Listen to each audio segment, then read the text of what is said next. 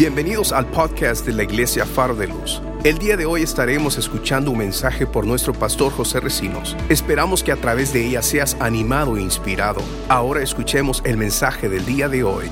El tema de esta prédica eh, es visión y destino abundante. Visión y destino abundante.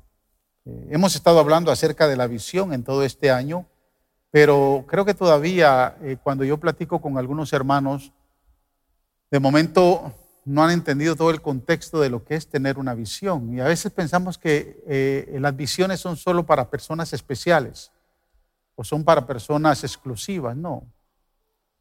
Usted debe de entender que Dios tiene una visión para su vida. Si usted tiene un matrimonio y no tiene visión en ese matrimonio, eh, su matrimonio va a sufrir las graves consecuencias. Ahorita en la mañana oré por un joven eh, que va para la universidad, eh, va para Texas Tech, eh, donde estudió mi hijo, y los padres vinieron, me pidieron que orara por él, está nueve horas de acá esa universidad, pero es una de, las mejores universidades de, de los Estados Unidos.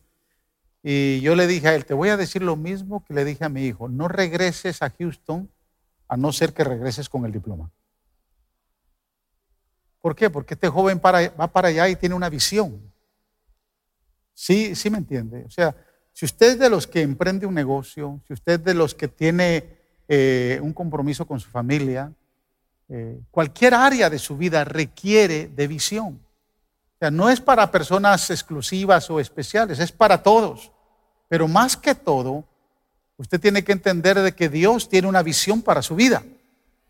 El que anda sin visión tarde o temprano se cae porque anda ciegas. Y no sabe ni siquiera para dónde va. Y hay muchas familias y hay muchos creyentes que nunca, vas, nunca avanzan por lo mismo, porque nunca caminan con una visión. Pero hoy voy a hablar no solo de visión, voy a hablar de visión y destino, porque el destino no es la visión. La visión es el plan, y ese plan tiene un vehículo y finalmente alcanzamos un destino. Y dentro del entender cuál es la visión y cuál es el destino, muchos también fracasan. Y yo creo que el que mejor nos puede dar eh, claridad en esta área es José, eh, el hijo de Jacob, que obviamente eh, sufrió mucho para llegar a su destino o más bien para el destino que Dios tenía preparado para él. O sea, toda visión tiene un destino. Y la Biblia habla del destino como el tifemi de Dios. La palabra destino o destino eh, aparece allá, aparece en varios versículos, pero en Primera de Tesalonicenses capítulo 5, verso 9 dice, pues Dios no nos destinó a sufrir el castigo, sino a recibir la salvación por medio de nuestro Señor Jesucristo. Este versículo, no voy a predicar de él, pero este versículo es escatológico, este versículo es profético. Este es uno de los mejores versículos que le puede a usted dejar ver que, usted no va a pasar por la gran tribulación, porque no nos destinó para sufrir el castigo, dice la palabra. Él nos destinó para recibir salvación. Esa palabra destino o destino es la palabra tifemi en griego, que es un término teológico que lo que quiere decir es que nosotros, el tifemi de Dios, es el lugar donde Dios quiere que usted y yo lleguemos. ¿Sí me entiende? Por ejemplo, ahí ese, ese tripié donde está la cámara. Si ese es mi destino, lo que Dios destinó para mí, yo estoy acá, pues yo tengo que caminar hacia ese destino. Y obviamente Puede ser que en la carretera yo experimente muchas cosas antes de llegar al destino. ¿Sí me entiende? Pero yo tengo una visión. ¿Cuál es mi visión? Yo entendí que hay un tifemi, hay un destino que Dios quiere que yo alcance. Yo cumplí 57 años, yo, mamá tiene 90, papá murió a los 86, yo creo que yo soy eh, de las personas que puede llegar a esa edad, pero yo creo que yo tengo la fe que puedo llegar a los 90 y estarle predicando a usted aquí sin ningún problema. Algunos quizá quieren que ya a los 62 me retire, pero eh, me entiende, yo tengo una visión porque yo sé para dónde voy y sé lo que Dios destinó para mí. Dentro del área donde yo estoy trabajando, yo le digo a mi esposa, cumplimos 34 años de casados y yo creo, soy de los que creo que los mejores años de nuestro matrimonio están por llegar. Porque hay un destino profético para nosotros. Si usted no entiende el destino es porque no tiene una visión. Ahora, hay tres maneras de, cómo nosotros podemos reaccionar al destino que Dios nos llevó o que Dios quiere que lleguemos. Tres formas de cómo podemos reaccionar cuando usted y yo vemos el Tifemi, el lugar a donde Dios quiere que lleguemos, muchas veces nosotros reaccionamos de manera inmediata, le queremos poner mano, queremos avanzar y queremos llegar. Y a esa manera de reaccionar se le conoce como epitesis, término teológico. Usted va, va, a va a reaccionar con una epitesis cuando usted quiere correr porque lo que quiere es llegar ahí y alcanzarlo. Tenga cuidado porque se puede caer en la carretera. Se puede tropezar. Hay otra forma de reaccionar al tifemi de Dios, al lugar donde Dios quiere que lleguemos. Y es cuando usted de momento ve el tifemi, pero no le importa. Y usted le da la espalda. Usted dice, no, eso, eso para llegar ahí es muy difícil. Si el muchacho que se fue a la universidad se va a ir a la universidad, empieza a pensar, es allá en Texas Tech, son a nueve horas, voy a estar solito, peor si tiene mamitis, no, no creo que la haga. Son tres años más. Y hay que estudiar fuerte. Entonces le da la espalda al tifem. ¿Sabe cuánta gente yo no he visto que le da la espalda al tifem? ¿Sabe por qué muchos matrimonios no se han restaurado o llegan al divorcio? Porque tal vez Dios los destinó a ser un matrimonio fructífero, próspero, bendecido. Pero de momento empezaron a ver sus caracteres, empezaron a chocar y dijeron, yo con esta mujer no vivo. Y le da la espalda. Y le da la espalda al tifemi de Dios. ¿Sí me está entendiendo? Pero hay otra tercera forma que Dios quiere que reaccionemos y es creo que la forma correcta de reaccionar al tifemi. Y no es con la epitesis, no es con la asitesis, sino es con la prótesis. ¿Sabe cuál es la prótesis? En hebreo esa palabra prótesis es la palabra makashavev, que allá en el Salmo 139 lo vemos como pensamiento, o allá en Jeremías 29, 11, porque yo sé los planes, yo sé los pensamientos, yo sé los propósitos. La palabra makashavev es propósito, es, pensamiento, es plan. Porque yo sé los pensamientos que tengo para vosotros, dice el Señor. ¿Cuántos creen que Dios piensa en usted? ¿Sí? Y si usted cree que Dios piensa en usted, entonces usted tiene que entender que un Dios grande, un Dios todopoderoso, un Dios creador, que pensó en usted, tiene un buen plan para usted. Ahora, escúcheme. El propósito o la prótesis no es el destino. Es la manera que Dios quiere que nosotros reaccionemos porque las prótesis son aquellas cosas que nos hacen falta para llegar allá. Por eso es que es un término también médico. Si a usted, por ejemplo, muchos, muchos soldados en la guerra perdieron un brazo y bueno, hoy, hoy cargan una prótesis porque les falta un brazo. Algunos tienen prótesis en dentales, les faltaron dientes, le ponen prótesis. Lo cierto es que para llegar allá el Señor muchas veces dice, hay cosas que tú tienes que no me gustan, las tengo que quitar y te voy a implantar una prótesis. Y le hace una cirugía. Y muchas veces esas cirugías no tienen, el Señor no las realiza con anestesia. Y empieza a poner las prótesis. Quiero que llegues ahí pero necesitas algo que no tienes y yo quiero implantarlo para que puedas llegar. O sea, la prótesis me sirve a mí para llegar al destino, para llegar al tifemi y alcanzar lo que Dios quiere que yo alcance. Amén. Y es ahí donde la mayoría de nosotros nos resistimos. Porque no entendemos los pensamientos de Dios, no entendemos los planes de Dios, no entendemos las prótesis que Dios pone. ¿Por qué, Señor? Tengo que empezar a vivir con esto. Pablo le reclamó al Señor y le dijo, Señor, tres veces te he reclamado que me sanes y tú no me has contestado. Y Dios le dijo, bástate mi gracia porque esa prótesis que te, implanté es la que necesitas para llegar a donde yo, a donde yo quiero que llegues. ¿Sí está entendiendo? Muchos no entienden que para, para nosotros podernos meter en el propósito de Dios, amén, tenemos que abrir el corazón y dejar que Dios ponga esa prótesis en nosotros. Tenemos que dejar que Él nos opere. En otras palabras, cuando yo dejo que esa prótesis, ese propósito empiece a entrar en mi corazón, empiece a entrar en mi vida para hacerme caminar al tifemi de Dios, es cuando yo tengo que entender que no importa si llueve, truene, relampaguee, vengan terremotos, vengan pandemias, venga lo que venga, yo voy camino hacia donde Dios quiere que yo vaya porque tengo que llegar a ese lugar. O sea, cuando usted entiende eso, entonces usted va a dejarse operar por el Señor. Muchas veces hay temores, hay prejuicios, pero yo voy a alcanzar lo que Dios quiere que yo alcance. Y José fue un soñador. José empezó a recibir las visiones que Dios tenía para él, pero lo empezó a recibir en sueño. Los sueños no es el tifemi. El sueño es el plan. Es lo que Dios quiere implantar. Ahora escucha bien. La visión de Dios para José no era llegar a ser el segundo de Egipto.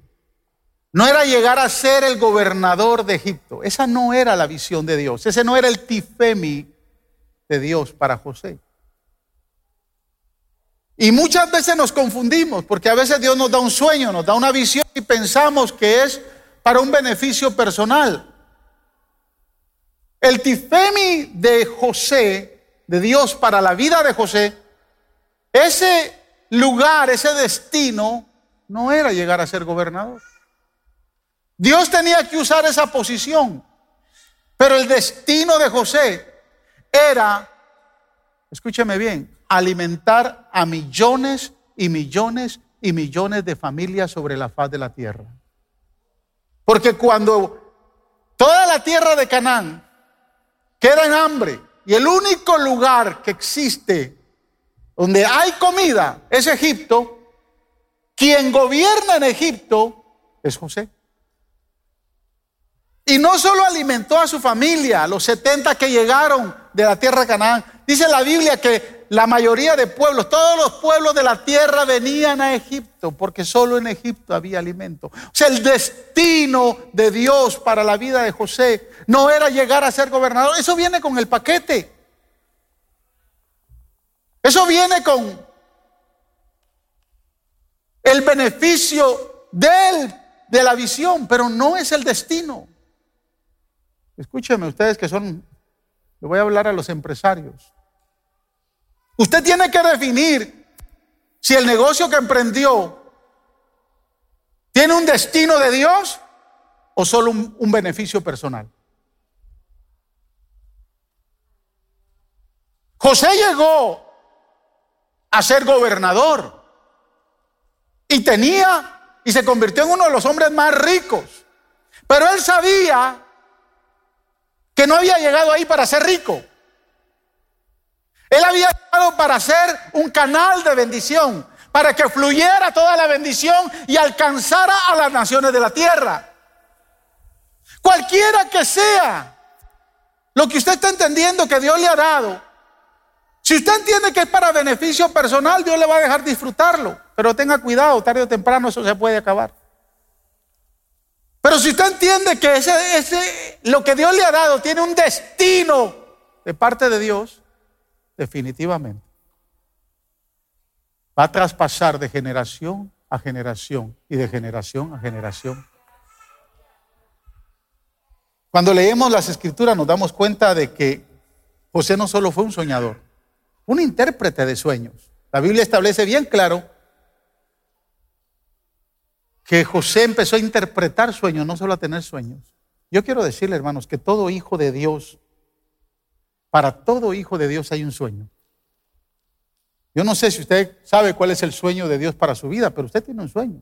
Lo triste de esto es que muchos creyentes viven en sus sueños en vez de llegar al destino que Dios quiere que llegue. Y muchos no llegan porque no lo han entendido. José tenía 17 años cuando Dios le empezó a dar sus sueños. Y no fue hasta los 30 años cuando él empezó, cuando él entra a su destino, pero no fue hasta los 40 y 60 años de edad que él cumple el destino. Ahora, hubo un proceso de 13 años, desde los 17 a los 30, porque a los 30 él llega a ser gobernador de Egipto. Entonces él empieza y entra a su destino. Pero no se cumple el destino de Dios para Moisés, para José ahí. José llega a los 30 años, pero no fue hasta los 40, 50 o 60 que él ve el cumplimiento del destino. O sea, hubo un espacio antes de empezar y de entrar al destino, hubo un espacio de 13 años. Y quiero decirle algo, en esos 13 años, Dios probó a José 10 veces. Tenía 13 años acá y cuando llegó a su destino tenía 30. En esos 13 años hubieron 10 pruebas. ¿Cuántas lleva, hermano?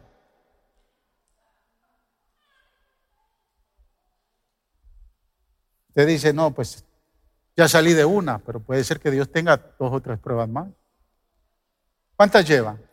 Pregúntele a que está sola, ¿cuántas pruebas llevas, hermano?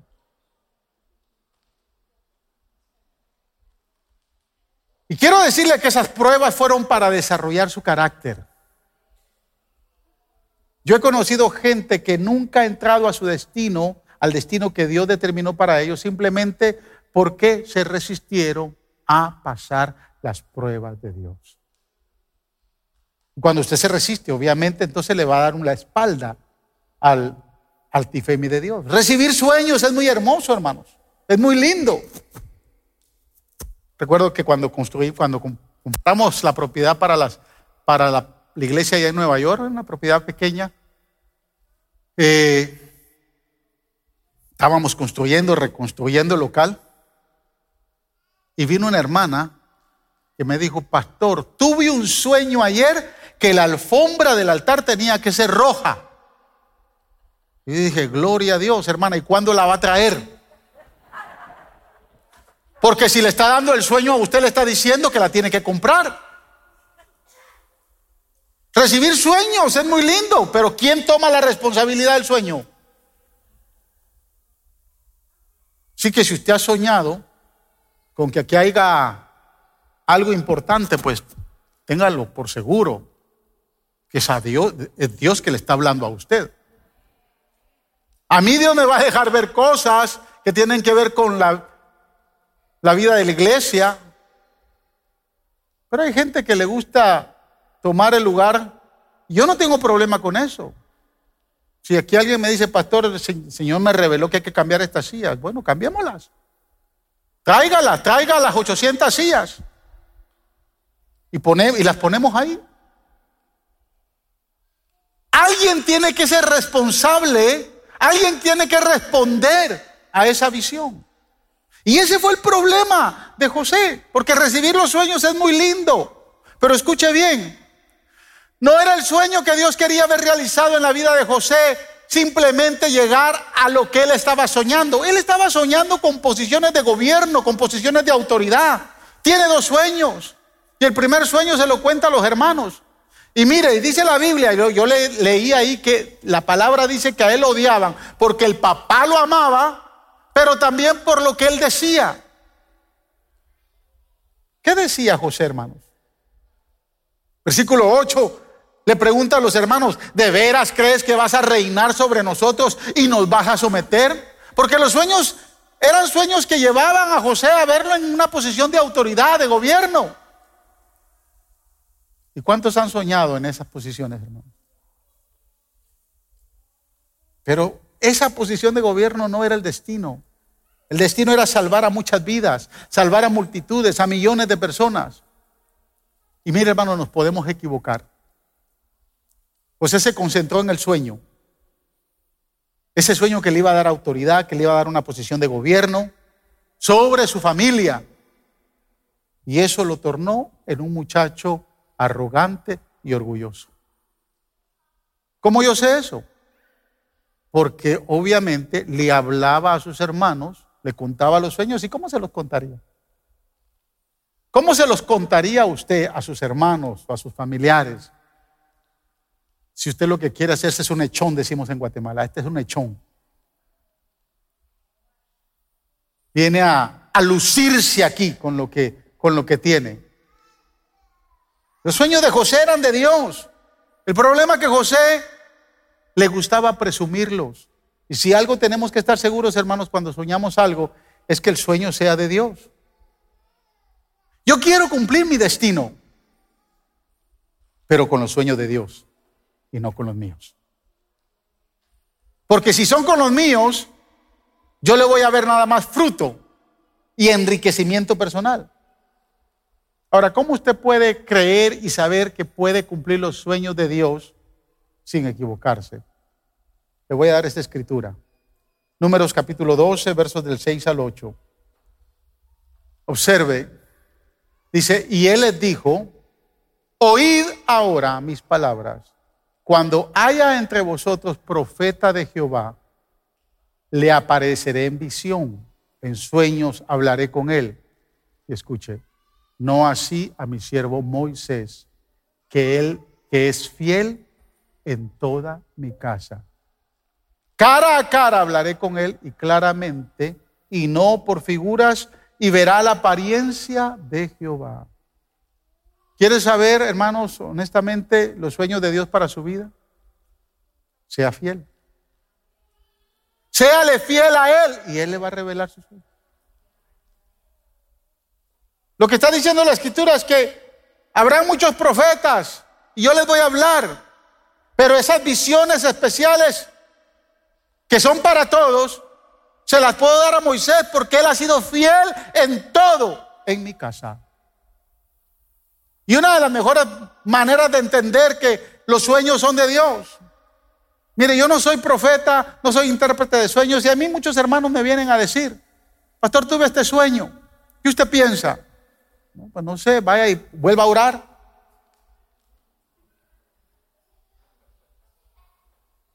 Porque yo no sé si se comió tres chuletas la noche anterior y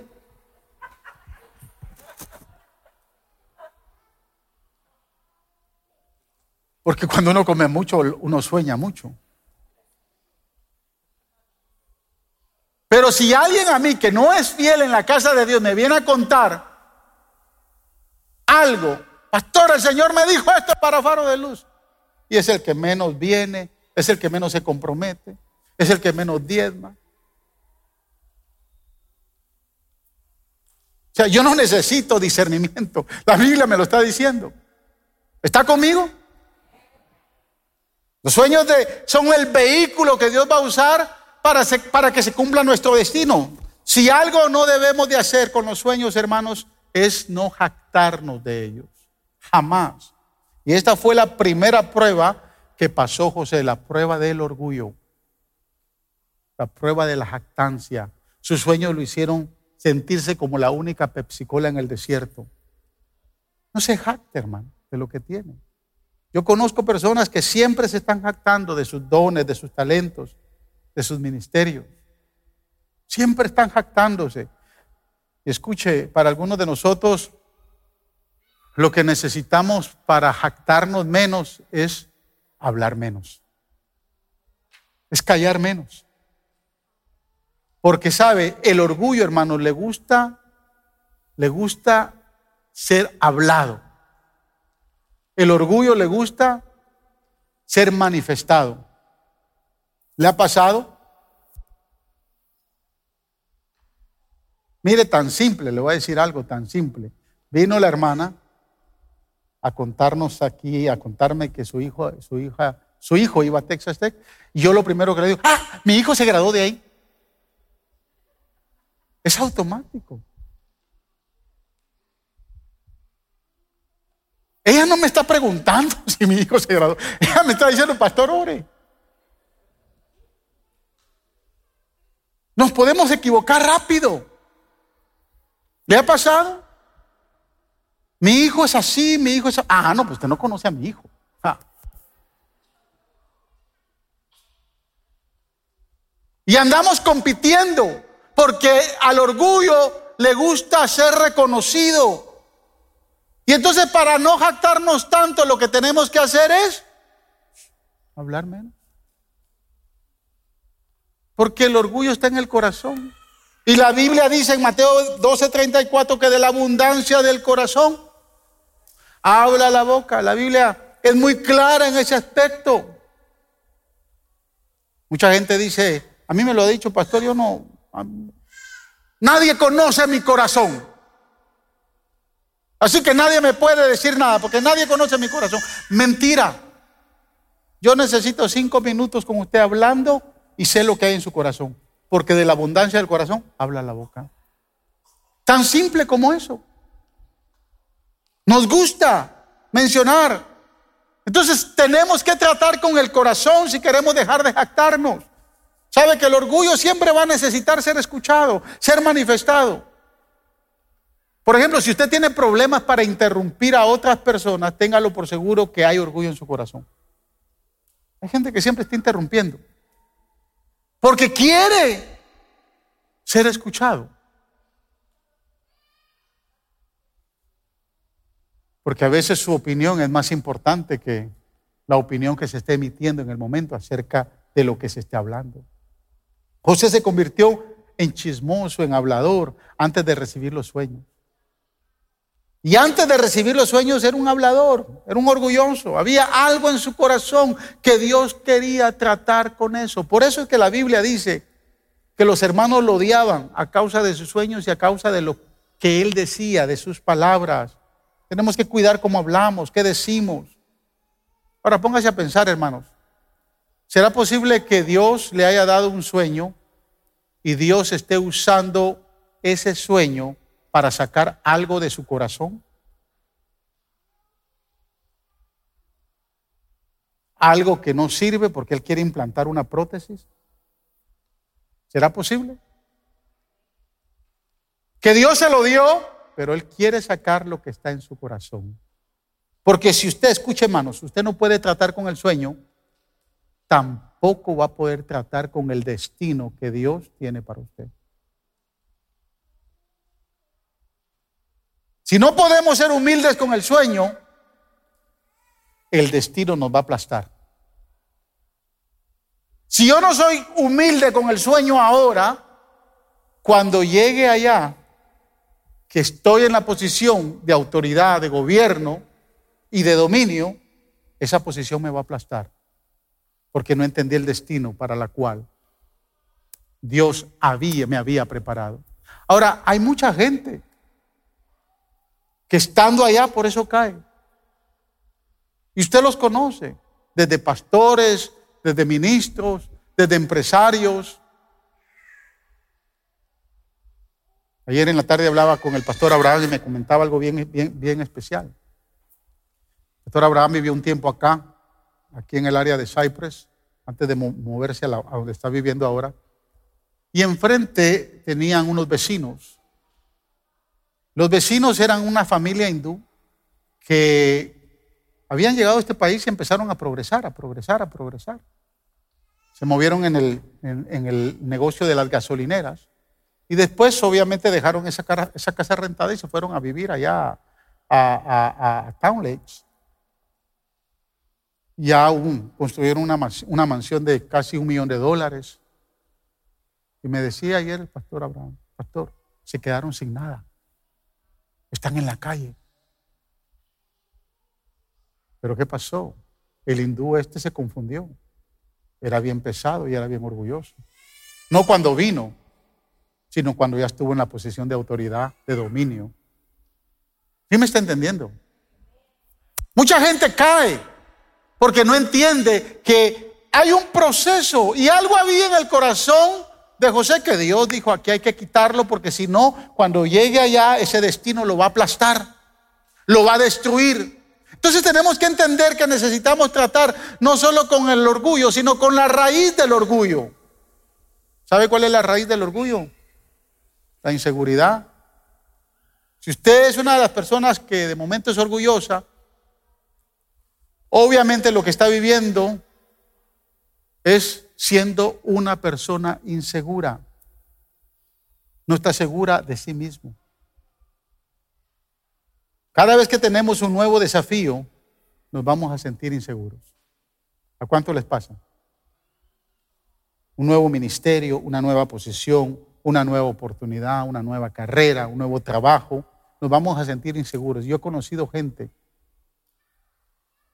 que llega a un nuevo trabajo y siendo inseguros, creen que se la saben todas.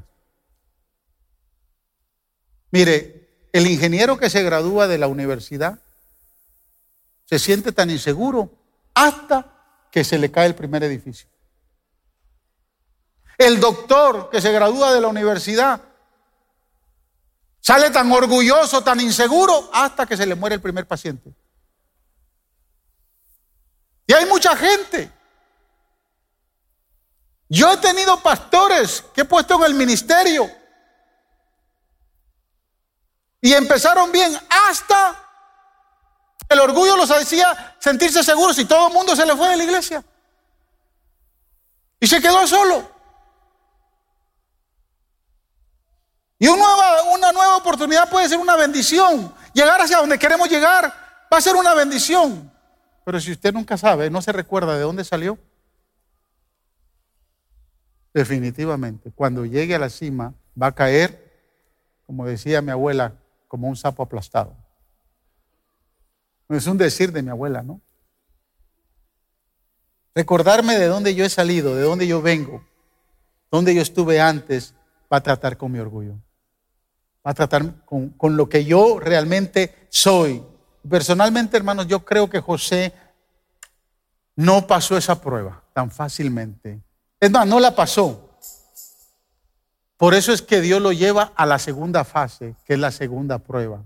Y la segunda prueba es la prueba de la desesperación. ¿Cuántos han estado en esa prueba? Es más, ahorita hay muchos que están en esa prueba, en la prueba de la desesperación. Génesis capítulo 37 del 12 al 36 nos muestra esa prueba de desesperación de José. hay tres principios ahí que debemos aprender cuando estamos en esa prueba, la prueba de la desesperación, pero van conectadas siempre una con la otra. Mire, si usted, escúchame bien, hay, gente que dice, estoy pasando por esta prueba y me vino otra. No salgo de una y hay otra.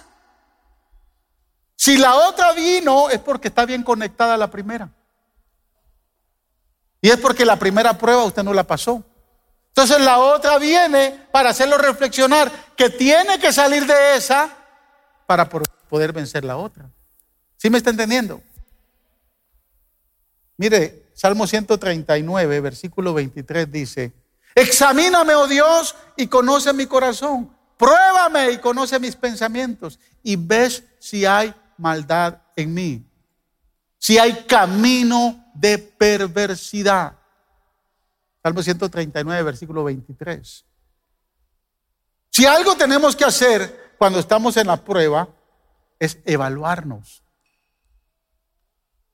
Hay gente que cae en la prueba y no se evalúa a sí mismo. Yo creo que José al principio cuando cayó en el pozo, se puso a pensar no en lo orgulloso y jactancioso que era, se puso a pensar y a culpar a sus hermanos por la envidia que le tenían. Fíjese, la Biblia dice, el versículo 11 dice, que cuando José, cuando Jacob ve a José, que está eh, siendo, se está jactando por sus sueños, dice que meditaba en eso. Es más, dice que a Jacob le preocupó ver que sus, hijos estaban en contra de su hijo más amado. Y él meditaba en eso. ¿Sabe qué buscaba Jacob? Una reconciliación. Por eso es que cuando Jacob manda a José a dejarle lonche a sus hermanos, y va a dejarle lonche a sus hermanos, y los hermanos lo ven llegar es cuando empiezan a planificar para matarlo. Y escúcheme, hermanos, Jacob no lo mandó para que real, porque porque realmente sus hermanos necesitaran ayuda. Ni Rubén, ni Simeón, ni Leví, ni Judá, ni ninguno de ellos necesitaba la ayuda de un poquito de 17 años. Todos ellos sabían qué hacer en el campo pastoreando ovejas. Pero Jacob lo mandó para ver si de momento miraban la que en José había cierta generosidad, había cierta bondad de llevarle el lonche y provocar algún tipo de reconciliación. Pero fue ahí en ese momento cuando ellos ven que viene José y ellos planifican entonces matarlo. Y cuando planifican matarlo, uno de los hermanos le dice, no muchachos, no lo matemos, ahí hay un, ahí hay un pozo. Y en el desierto, hermanos, hay muchas cisternas, hay muchos pozos. Yo he estado ahí en el, desierto de Guadirum. Y usted los ve. Cuando yo estuve hace tres años ahí en el desierto de Guadirum, yo vi y entendí bien por qué lo metieron en un pozo, porque hay muchos. Y usted los ve, unos más profundos, otros más menos profundos, unos más grandes, otros más pequeños. Hay pocitos chiquitos, porque las tormentas de nieve forman esos pozos. Y entonces se ven los pozos. Y lo deciden meter. Y cuando está metido José ahí, el que eligieron fue un, pozo profundo, una cisterna bien profunda. ¿Sabe cuál es el peligro de los pozos, de esos pozos? Es que abajo hay serpientes, hay cobras, hay escorpiones. Mira, mire la intención. El orgullo lo llevó ahí. Él cae en el pozo. La Biblia no dice que encontró. Pero lo primero que, que, él reflexiona, empieza a reflexionar, ¿quién lo metió en el pozo? ¿Por qué cayó en el pozo? Y él dice, él lo menos que está pensando es que cayó por orgulloso, sino que cayó porque sus hermanos lo odiaban y lo querían matar. Y discúlpame hermano o hermana por el sinvergüenza que le hizo daño hace mucho tiempo atrás. Deje de culparlo a él o a ella y empiece a pensar por qué Dios le está permitiendo haber caído en esa prueba.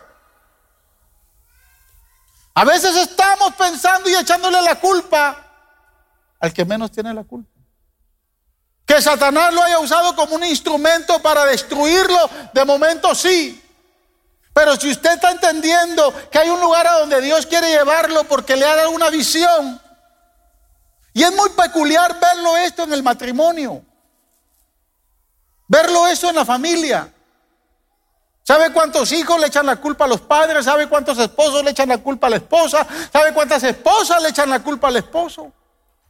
Y el salmista es bien claro, examíname, oh Dios, y conoce mi corazón, pruébame y conoce mis pensamientos, si hay en mí camino de perversidad. Es tiempo de que tengamos que evaluarnos a nosotros mismos y le dejemos de echar la culpa a cualquiera que nos haya hecho daño en el pasado. Porque a eso se le conoce como ser víctimas. Vivimos en una sociedad de culpa. Vivimos en una sociedad donde todo el mundo quiere responsabilizar a todo el mundo. Responsabilizamos a nuestros padres, a nuestras exparejas, Escúcheme hermano, no son las acciones de los otros que nos han llevado al pozo, sino las reacciones nuestras a las acciones de los demás.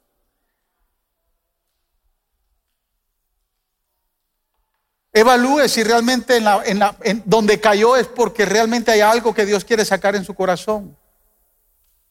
Los hermanos le tenían envidia. Y Jacob lo vio. Pero esa, segunda prueba fue la prueba de la desesperación. Mire, en el pozo de la desesperación, Dios nos invita a tener un enfoque correcto, una perspectiva correcta. ¿Sabe por qué? Porque el primero que aparece cuando estamos en el pozo de la desesperación se llama Satanás. Es el primero que aparece ahí.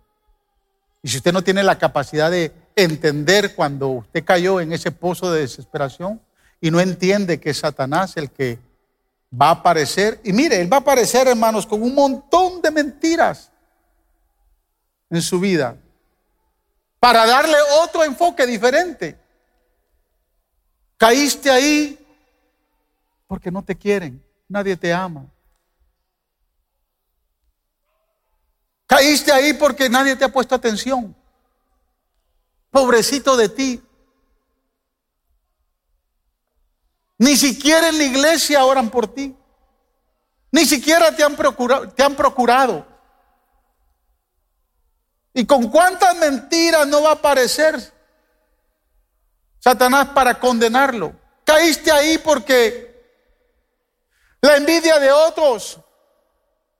Caíste ahí porque realmente necesitas amor y nadie te da amor.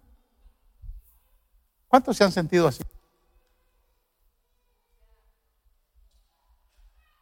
¿Cuántos se han sentido humillados, desprotegidos, desvalorizados en el pozo de la desesperación? Es más, hasta la culpa le echamos a Dios.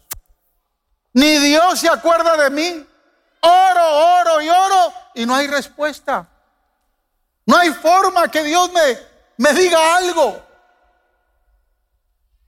Y la Biblia dice, escuche bien en Romanos 8.1, ninguna condenación hay para los que están en Cristo. No nos dejemos engañar por el enemigo. Cuando si caímos ahí, seamos, seamos conscientes, reflexionemos, entendamos que hay una evaluación propia y seamos conscientes y muy pendientes a lo que el enemigo va a venir y va a traer, que nos va a hacer reaccionar. Mire la mentira más grande que vemos nosotros en esta historia. Génesis 37, versos 31 al 35. Entonces tomaron ellos la túnica de José y degollaron un cabrito de las cabras y tiñeron la túnica con la sangre y enviaron la túnica de colores y la trajeron a su padre y dijeron, esto hemos hallado, reconoce ahora si es la túnica de tu hijo o no. Y él reconoció y dijo, la túnica de mi hijo, alguna mala bestia lo devoró. José ha sido despedazado. Entonces Jacob rasgó sus vestidos y puso silicio sobre sus lomos y guardó luto por su hijo muchos días. Y se levantaron todos sus hijos y todas sus hijas para consolarlo, mas él no quiso recibir consuelo. Y dijo, descenderé enlutado a mi hijo hasta el Seol. Y lo lloró su padre. ¿Sabe cuántos años lo lloró? Veinte años. Veinte años. 20 años que le creyó a esa gran mentira. Déjeme preguntarle a usted, ¿era cierto que una Débora, una, una, una, perdón, una bestia lo había devorado? ¿Era cierto que había sido mutilado y despedazado por un animal en el, en el desierto? No. Mire, el diablo es tan mentiroso, hermanos, que hasta fabrica evidencias para respaldar sus mentiras. Y usted se las cree. Porque usted le cree y le compra el chisme a cualquiera que venga a decirle lo que le viene a decir. Y el diablo usa mucho a los chismosos.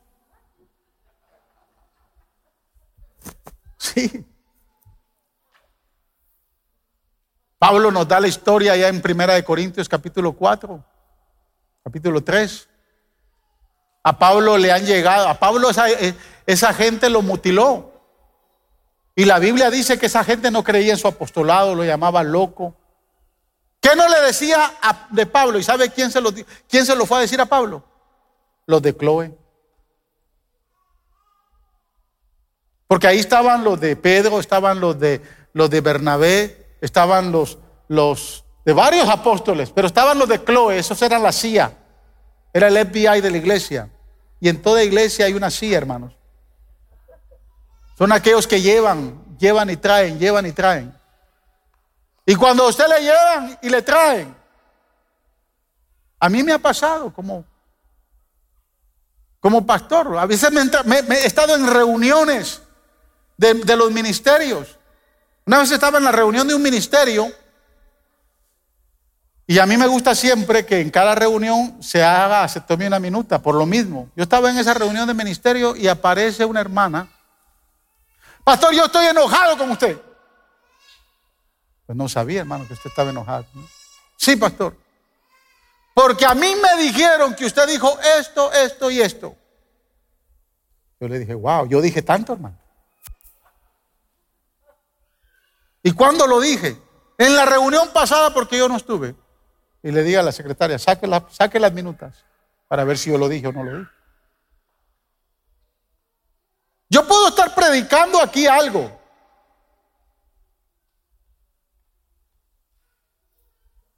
Y no es lo que yo digo, sino lo que usted entiende. No es lo que yo digo, sino lo que usted interpreta. Yo puedo decir los hermanos mayores de 65 años, pues pregúntenle a sus hijos. Quieren venir al servicio a las 5 y alguien puede decirle, hermano, el pastor no quiere a los viejitos en la iglesia.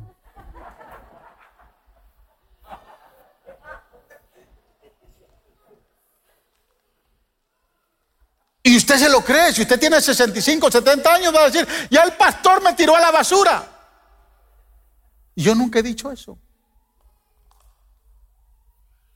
Si usted lee bien la historia, se va a dar cuenta que los hermanos de José nunca acordaron mentirle al padre, nunca. Ellos no eran los responsables. No lo mataron. Ellos acordaron venderlo. Versos 26 y 27. Todos acordaron vender a José. Porque obviamente Rubén salió al rescate. Y cuando está en la cisterna, sucede algo. Y ahorita se lo voy a decir qué sucedió. Pero el verso 31 dice que cuando lo tiraron a la cisterna, tomaron la túnica de colores, degollaron un cabrito y mancharon la sangre del cabrito, mancharon la sangre eh, del cabrito, la, la túnica, ¿no? Con sangre del cabrito mancharon la túnica. Y se la trajeron al padre. Y el padre le dijeron, esta es la túnica de José. Claro, era esa la túnica. Y cuando Jacob ve la túnica manchada con sangre, lo más justo era, ¿qué pasó? A ver, cuéntenme, ¿qué pasó? Si ellos vienen y le dicen, no, mira, es que sufrió un accidente o no, que eh, por allá se cayó en un despeñadero o no, una bestia lo mató, es diferente. Pero él no pregunta, él ve la túnica manchada con sangre y le dice, sí, es la túnica de mi hijo. Una bestia lo mató. Jacob está hablando de su experiencia. Jacob había sido pastor. Jacob sabía que en, el desierto, en el campo donde se pastorean ovejas, vienen las bestias. Y él lo primero que piensa es que una bestia lo mató. Verso 32 dice, la túnica de mi hijo es, alguna mala bestia lo devoró. José ha sido despedazado. ¿Cierto o falso? Falso. Pero fue Jacob en su dolor y por las evidencias que estaba viendo que el enemigo le estaba presentando, que le causó con, confusión y él conclujo decir, una bestia lo mató. Por eso no es bueno hablar desde nuestro dolor. Porque desde nuestro dolor nosotros podemos creerle las mentiras al diablo y vamos a decir cualquier tontería y no la vamos a creer. Desde nuestro dolor podemos decir cualquier cosa. Déjeme decirle algo, en el pozo de la desesperación, Satanás está atento para fabricar mentiras para que usted las crea. Y no porque nadie más lo esté diciendo, sino porque usted, Satanás sabe que usted le cree a todo mundo. Y lo va a confundir. A mí me ha pasado. Pero ¿qué pasa, hermanos? Esos diagnósticos médicos. Cuando le dan un diagnóstico médico tiene cáncer. Me voy a morir. No, le dijeron que tiene cáncer, no que se va a morir. Hay mucha gente ahorita.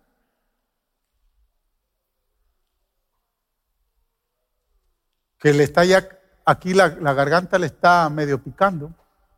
Tengo COVID.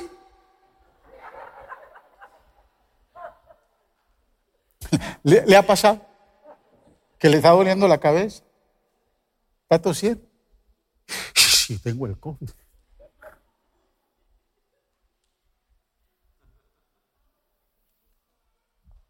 O sea, yo no estoy diciendo algo que no es. Un problema con el matrimonio. Ah, ya este matrimonio no sirve. Hay que buscarse otra. Somos nosotros, hermanos, los que damos un enfoque diferente a nuestra angustia, a nuestro dolor, a nuestra realidad. Le creemos a Satanás cualquier mentira, cualquier evidencia que él fabrica para querernos destruir. Pero Dios desea, hermanos, que usted se concentre en algo diferente. Porque estar en el pozo de la desesperación tiene un solo propósito. ¿Sabe cuál es? Clamar a Él. Es el único, el único objetivo. Y yo me pongo a pensar, yo estoy seguro que las primeras horas que Jacobo, que perdón, José estuvo metido en ese pozo, fueron horas donde él se sintió con mucho dolor, hacia sus hermanos, con mucha rabia hacia sus hermanos y empezó a culparlos. Este Rubén, este Simeón. Si Dios me hubiera dado mejores hermanos, si no hubiese sido el más pequeño, ¿qué no dijo?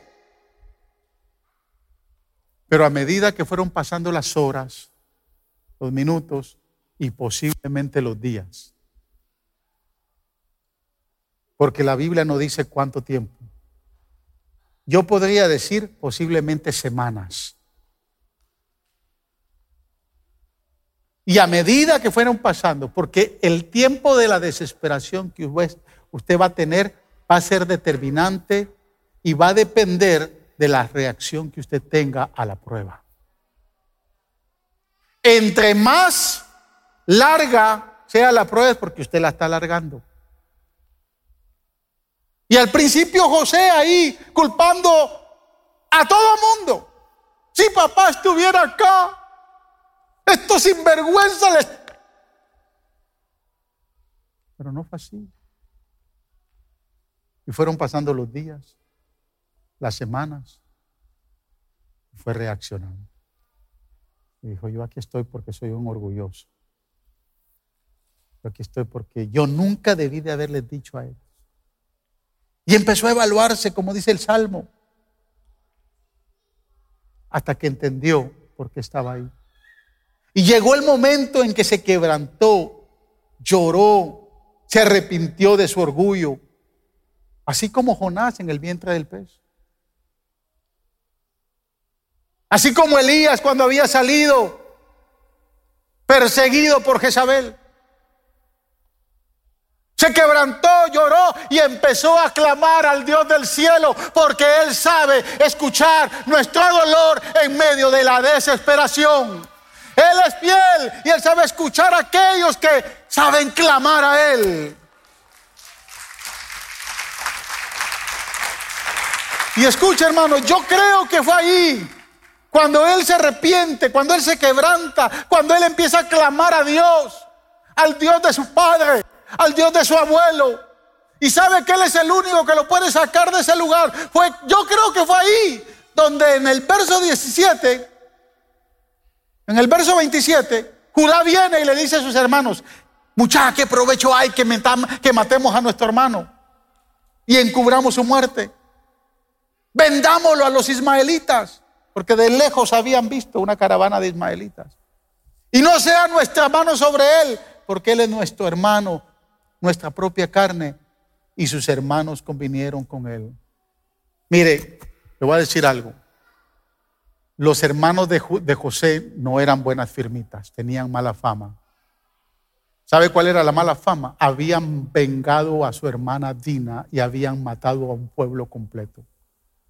En la venganza, Simeón y Leví se fueron con varios hombres y fueron a incendiar Siquem por querer vengar a Dina. Dígame usted si en el enojo no estaban comprometidos a matar a José y dejarlo ahí en el pozo hasta que muriera. Pero no fue hasta cuando José clamó y empezó a gritar y empezó a quebrantarse y empezó a buscar al Dios del cielo. Entonces fue que Dios despertó a Judá y le dijo, muchachos, no matemos, no lo matemos. Mejor, ¿saben qué? hay? Miren esos ismaelitas que vengan, porque si la muerte de José va a quedar sobre nosotros, vamos a quedar maldecidos. Mejor vendámoslo.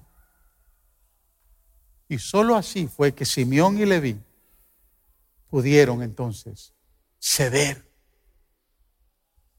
Mire cómo dice la versión nueva, nueva versión internacional. No derramen sangre, arrójenlo en la cisterna en el desierto, pero no le pongamos la mano encima. Perdón, este, este, es un verso que tenía ahorita para decir, porque voy a hablar de Rubén. Pero en el pozo de la desesperación, lo que Dios desea es que usted y yo clamemos. Cuando José reconoce el orgulloso que era, mire, si José llega a Egipto siendo un orgulloso, Dios no lo levanta en la casa de Potifar. Es más, José llega a ser gobernador y a José no le importa ni su familia ni ninguna nación del mundo para alimentar a la gente. Si él llega siendo orgulloso, el destino no es la posición donde Dios nos quiere poner. El destino es lo que Dios quiere hacer con nosotros a favor de otras personas. ¿Cuál es el destino que usted tiene?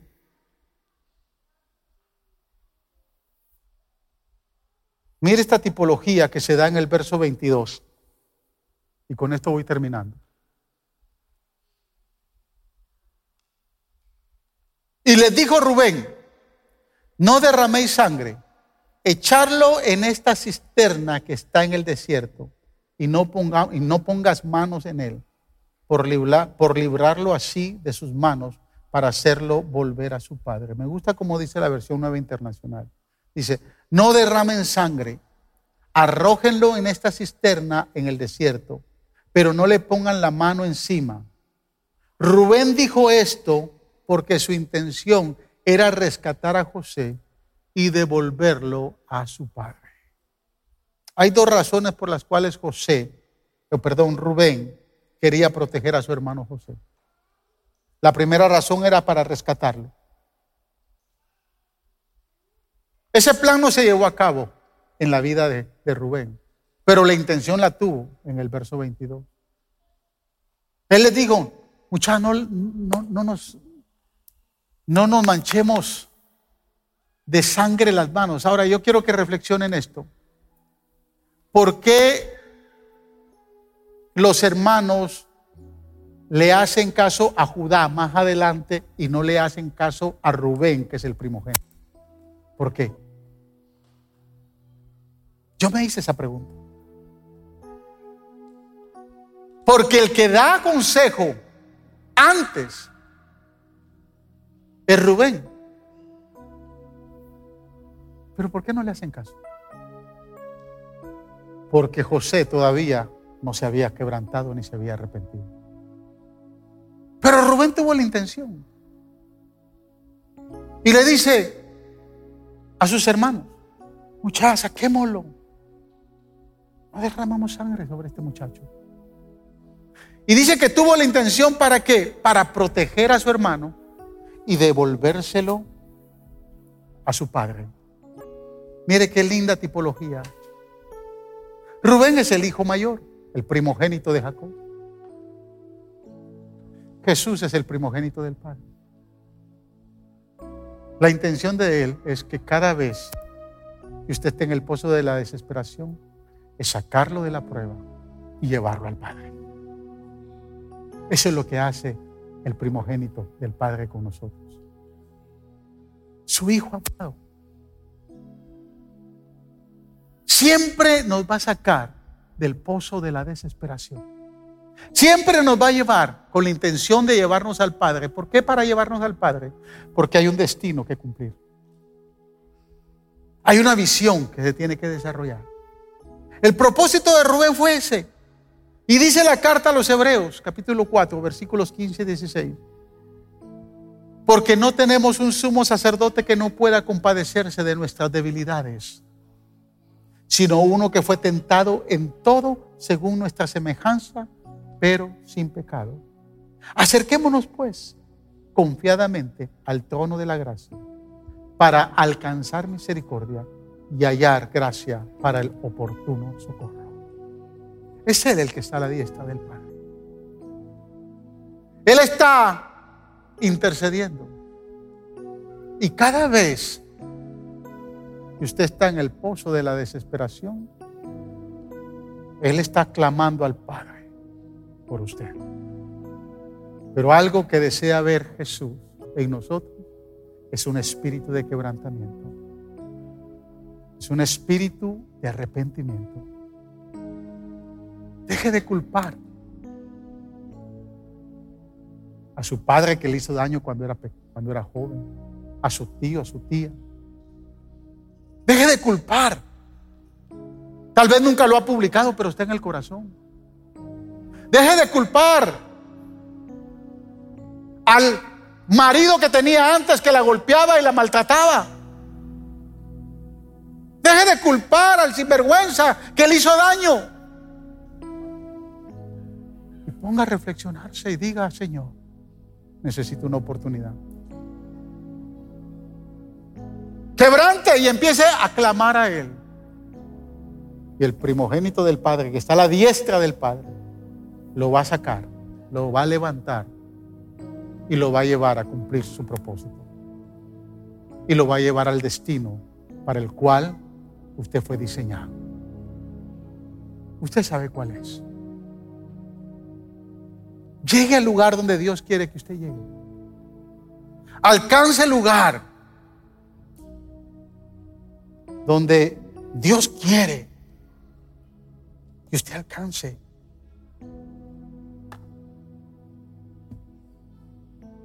Hace dos años atrás, póngase de pie, partió a la presencia del Señor un, amigo, un muchacho que yo quería mucho, lo, lo amé mucho. Y en el hospital muchas veces le decía, yo conocía su, su contexto. Y en el hospital le decía, lo que te tiene aquí no es esta enfermedad. Lo que te tiene aquí es esa rabia y ese enojo. Y Dios quiere removerlo y sacarlo de ahí. Abre tu corazón, le decía. Entrega esa rabia. Entrega ese enojo. Esa rabia y ese enojo venían de un lugar. Si usted es una persona que, que ha estado, que es malhumorada, que todo el tiempo tiene su origen, que cualquier cosa lo hace enojar, tiene su origen. El Señor quiere removerlo. Porque hay algo más grande para usted. Hay algo mayor para usted. Hay un destino poderoso, un destino de gloria. No lo acorte, porque de momento Dios quiere llevarlo ahí. Gracias por escuchar el podcast de la Iglesia Faro de Luz. Esperamos que la palabra de hoy haya sido de mucha bendición para tu vida. Te motivamos que te suscribas y que bendigas a alguien compartiendo este mensaje. Te esperamos en la próxima semana.